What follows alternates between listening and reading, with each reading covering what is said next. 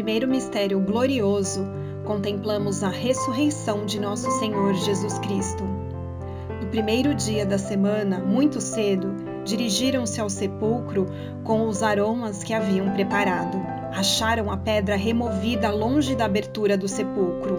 Entraram, mas não encontraram o corpo do Senhor Jesus. Não sabiam elas o que pensar quando apareceram em frente delas dois personagens com vestes resplandecentes. Como estivessem amedrontadas e voltassem o rosto para o chão, disseram-lhes eles: Por que buscais entre os mortos aquele que está vivo? Não está aqui, mas ressuscitou. Se Cristo não ressuscitou, então a nossa pregação não tem sentido e também não tem sentido a nossa fé. A ressurreição constitui, antes de mais nada, a confirmação de tudo quanto Cristo em pessoa fez e ensinou. Ó Deus forte, que concedeste ao teu Filho a vitória sobre a morte, dá-nos a graça de participarmos da sua alegria e de sermos com a nossa vida testemunhas da sua ressurreição. Amém. No segundo mistério glorioso, contemplamos a ascensão de Jesus Cristo aos céus. Depois que o Senhor Jesus lhes falou, foi elevado ao céu e está sentado à direita de Deus. A ascensão de Jesus é uma oportunidade para contemplarmos o Deus Santo, eternamente fiel à sua promessa. É o Deus vivo que se oferece em Cristo como único mediador e caminho seguro para o Pai.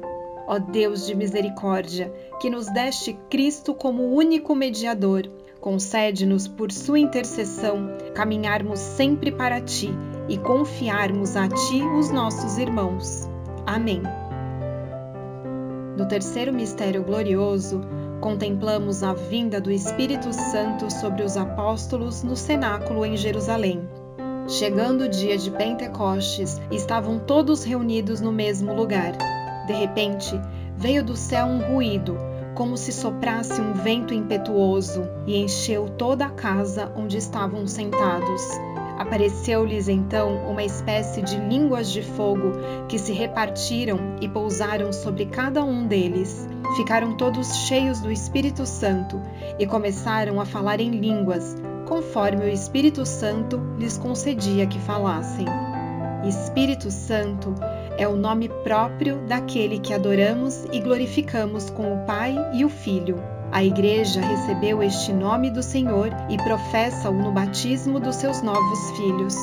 Ó Deus de amor, que pelo Espírito Santo fortaleces a nossa fé e a nossa caridade, dá-nos desejos de verdadeira santidade e concede-nos chegarmos em Ti à verdade plena. Amém. No quarto mistério glorioso, contemplamos a Assunção de Nossa Senhora ao reino dos céus. Por isso, desde agora, me proclamarão bem-aventurada todas as gerações, porque realizou em mim maravilhas aquele que é poderoso e cujo nome é santo. Terminado o curso da sua vida terrena, a Santíssima Virgem Maria foi elevada em corpo e alma para a glória do céu, onde participa já na glória da ressurreição de seu Filho, antecipando a ressurreição de todos os membros do seu corpo.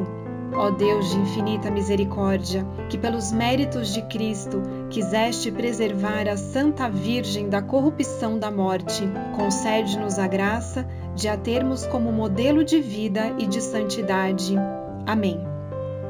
No quinto mistério glorioso, contemplamos a coroação de Maria Santíssima como Rainha do céu e da terra. Apareceu em seguida um grande sinal no céu, uma mulher revestida do sol, a lua debaixo dos seus pés e na cabeça uma coroa de doze estrelas.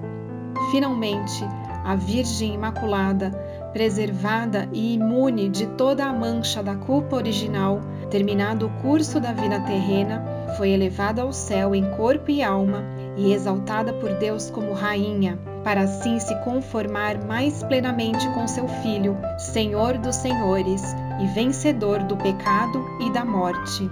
Ó Deus de bondade, que concedeste à Virgem Maria a coroa da glória, dá-nos por sua intercessão saborearmos a alegria de vivermos para te amar e para te servir. Amém.